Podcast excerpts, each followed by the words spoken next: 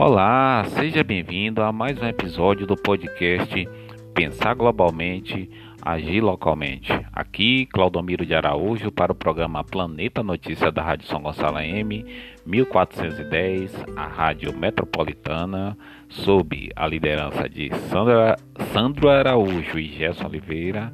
Trazemos nessa terceira temporada, Sandro e Gerson, amigo e amiga ouvintes, um tema específico: líderes inteligentes, municípios eficientes, a cidade que temos, a cidade que queremos e por que não a que, a que merecemos, né?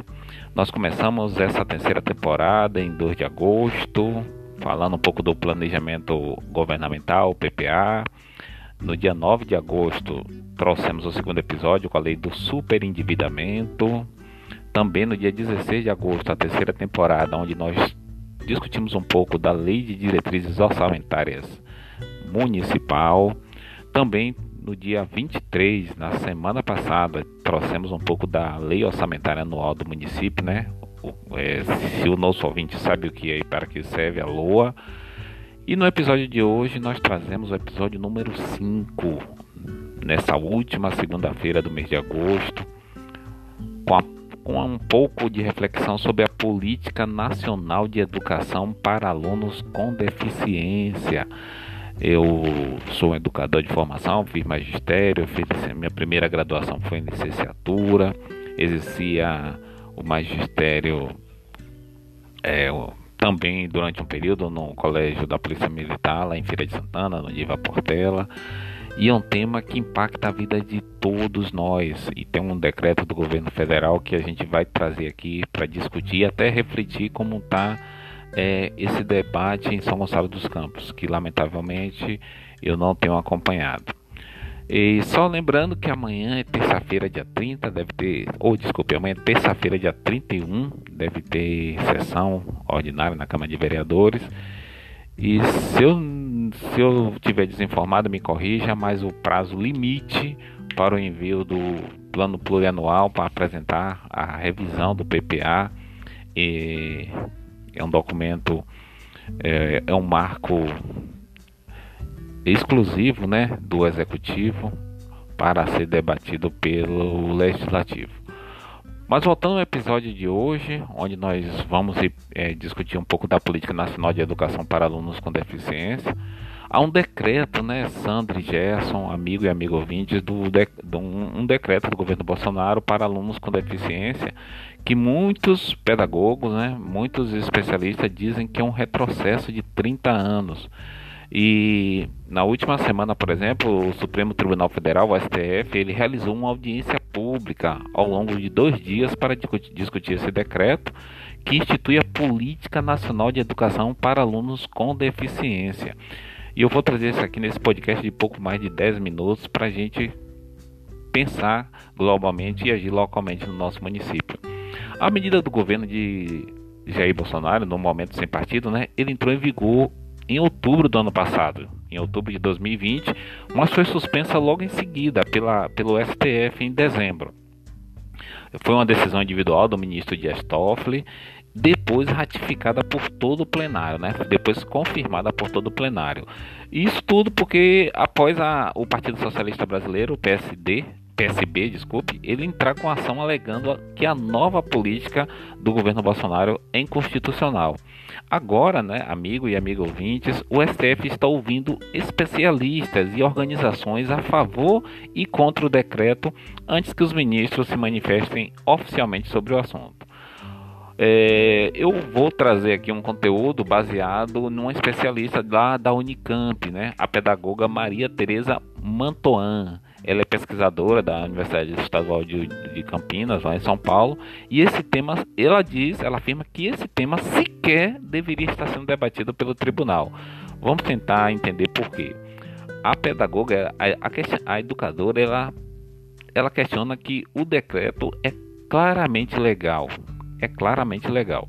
Mas vamos lá. Na sua avaliação, né, da, da pedagoga, o decreto 10.502 de 2020 é, esse decreto do governo Bolsonaro ele incentiva a criação de escolas especializadas para atender pessoas com deficiência que não se beneficiam, entre aspas, né, da educação regular, contraria a Constituição Federal de 1988 e a Lei de Diretrizes eh, e Bases da Educação Nacional, LDB, né, de 1996. A Lei de Diretrizes e Bases da Educação, amigos e amigas, ela se baseou no preceito constitucional de que a educação é para todos, segundo a capacidade de cada um, e não admite escolas e turmas especiais, porque elas não oferecem o básico, como por exemplo etapas e níveis de ensino, e não podem oferecer certificados, explica a pedagoga Mantoan. Né? Ela coordena o laboratório de estudos e pesquisas em ensino e diferença da Unicamp. No Brasil, só existe um sistema de ensino, que é o, que é o ensino comum regular. Quem está em uma escola especial não está cumprindo o período de escolaridade obrigatória. Qualquer escola assim já deveria ter sido fechada desde 1996. Não é Claudomiro de Araújo que está afirmando isso, é a pedagoga especializada nesse tema, lá da Unicamp. E ela afirma, amigo e amigo ouvinte, se é até interessante ouvir a, a, o, o, a organização dos professores em São Gonçalo, ouvir a Secretaria de Educação, não sei é, como aferir os impactos disso, qual o tamanho da nossa população que é diretamente afetada com isso aí. A pedagoga afirma, e eu vou repetir, que o que tem que mudar é a escola, não é a pessoa, né? Então a medida vem sendo defendida pelo governo Bolsonaro como um avanço que vai beneficiar a todos os estudantes.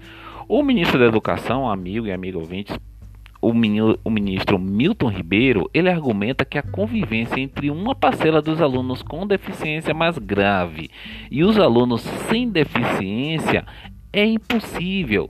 E também ele chegou a afirmar que a presença dos alunos com deficiência, entre aspas, atrapalha os outros na sala. O nosso ministro, ele não tem que dizer que o aluno com deficiência atrapalha. Na verdade, ele tem que munir a escola de conhecimentos e inovações para que ela, a escola, né, consiga dar conta de todos os estudantes o ministro Ribeiro, depois, ele se desculpou pelo uso do termo, vocês devem ter acompanhado aí nas redes sociais, é, pelos canais de notícias, depois ele se desculpou pelo uso do termo, mas reafirmou suas críticas ao que chama de inclusivismo, termo que, segundo os ativistas, né, teria sido criado pelo ministro para dar uma conotação negativa à defesa de inclusão escolar de todos os estudantes. É, é, essa professora Mantuan, ela tem uma experiência de seis décadas como professora, né? No entanto, é, ela afirma que a, a, a, nova política não representa um avanço, mas um retrocesso de quase 30 anos na educação brasileira. A pedagoga também ela explicou, Sandra e Gerson, amigo e amiga ouvintes, que incentivar as escolas especiais seria votar as normas instituídas em 1994 e, e, que essas normas elas vigoraram até 2008, quando a nova política passou a estabelecer como norma a integração de pessoas com deficiência no ambiente escolar tradicional, né? É, e os números não não mentem. Daqui a pouquinho eu vou passar aqui os números como eram antes com, digamos assim, que as crianças com PCDs é, eram segregadas e depois que foram integradas, né? A nossa pedagoga Mantuan, ela conta ter sido, ela foi uma das responsáveis por ter redigido, né, a política de 2008 e que ela foi elaborada a partir da Constituição e da LDB, né, da Lei de Diretrizes de Base da Educação para que a educação especial fosse uma modalidade complementar de ensino e não um sistema à parte que substituísse o, o sistema regular, entendeu, amigo e amigo ouvintes? A pesquisadora também ela explica que a política de 1994 ela tratava a deficiência pelo viés médico como um problema do indivíduo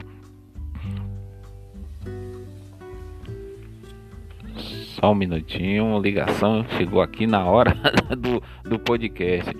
Voltando aqui, a pesquisadora explica que a política de 1994 ela tratava a deficiência pelo viés médico como um problema do indivíduo, Por sua vez, a política de 2008 entendia a questão pela ótica social, ou seja, que a deficiência ela resulta da interação da pessoa, ela resulta da interação da pessoa com, com o ambiente, né? Então, é, o problema está nos obstáculos que o meio impõe a essa pessoa e seria preciso acabar com essas barreiras. Eu acho que o amigo e amiga ouvintes devem concordar com isso. Isso isso mudou tudo, diz a pesquisadora, né? Quando o ministro da Educação fala em deficiência grave, ele mostra que não é uma pessoa bem informada sobre o assunto, porque essa forma de enxergar a questão ficou lá atrás no passado, amigo e amigo ouvintes. O que tem que mudar é a escola, não é a pessoa. Eu vou trazer aqui um, um, um dado importante. Um resultado dessa política de 2008 que, que, que objetivou integrar as pessoas com deficiências ao ensino regular foi que é, isso foi refletido no, no censo escolar de 2020. 93,3% dos 1,3 milhão de crianças e adolescentes com deficiência na educação básica estavam matriculados em escolas regulares.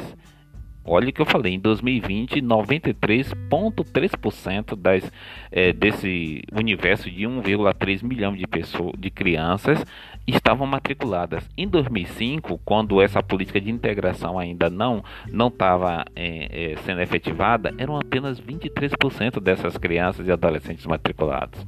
A pesquisadora da Unicamp, que é, é, é essa matéria, esse podcast é baseado né, nesse estudo dela, ela afirma que é um dos motivos de criação de uma nova política do governo.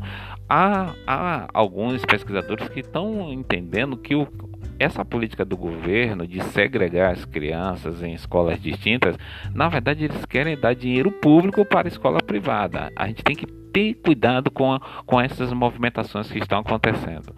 Então, a gente sabe que toda essa discussão em torno do decreto ela só serve para encobrir o que o verdadeiro motivo da nova política é tentar recuperar os alunos que as escolas especiais perderam, né? Fazendo renascer essas escolas e confundir o país, dizendo que, ela, que eles, os pais, né, têm uma escolha entre a escola especial e a comum, quando na verdade a escola especial não deveria existir há tempos e se existisse seria um ensino complementar. Então a gente tem que ter cuidado, porque tudo isso pode ser uma cortina de fumaça para dar dinheiro público para as escolas privadas. Volto a dizer, o que tem que mudar é a escola, não é a pessoa. Aqui, Claudomiro de Araújo, mais um podcast, pensar, pensar globalmente, agir localmente, para o programa Planeta Notícias. Até nosso próximo episódio.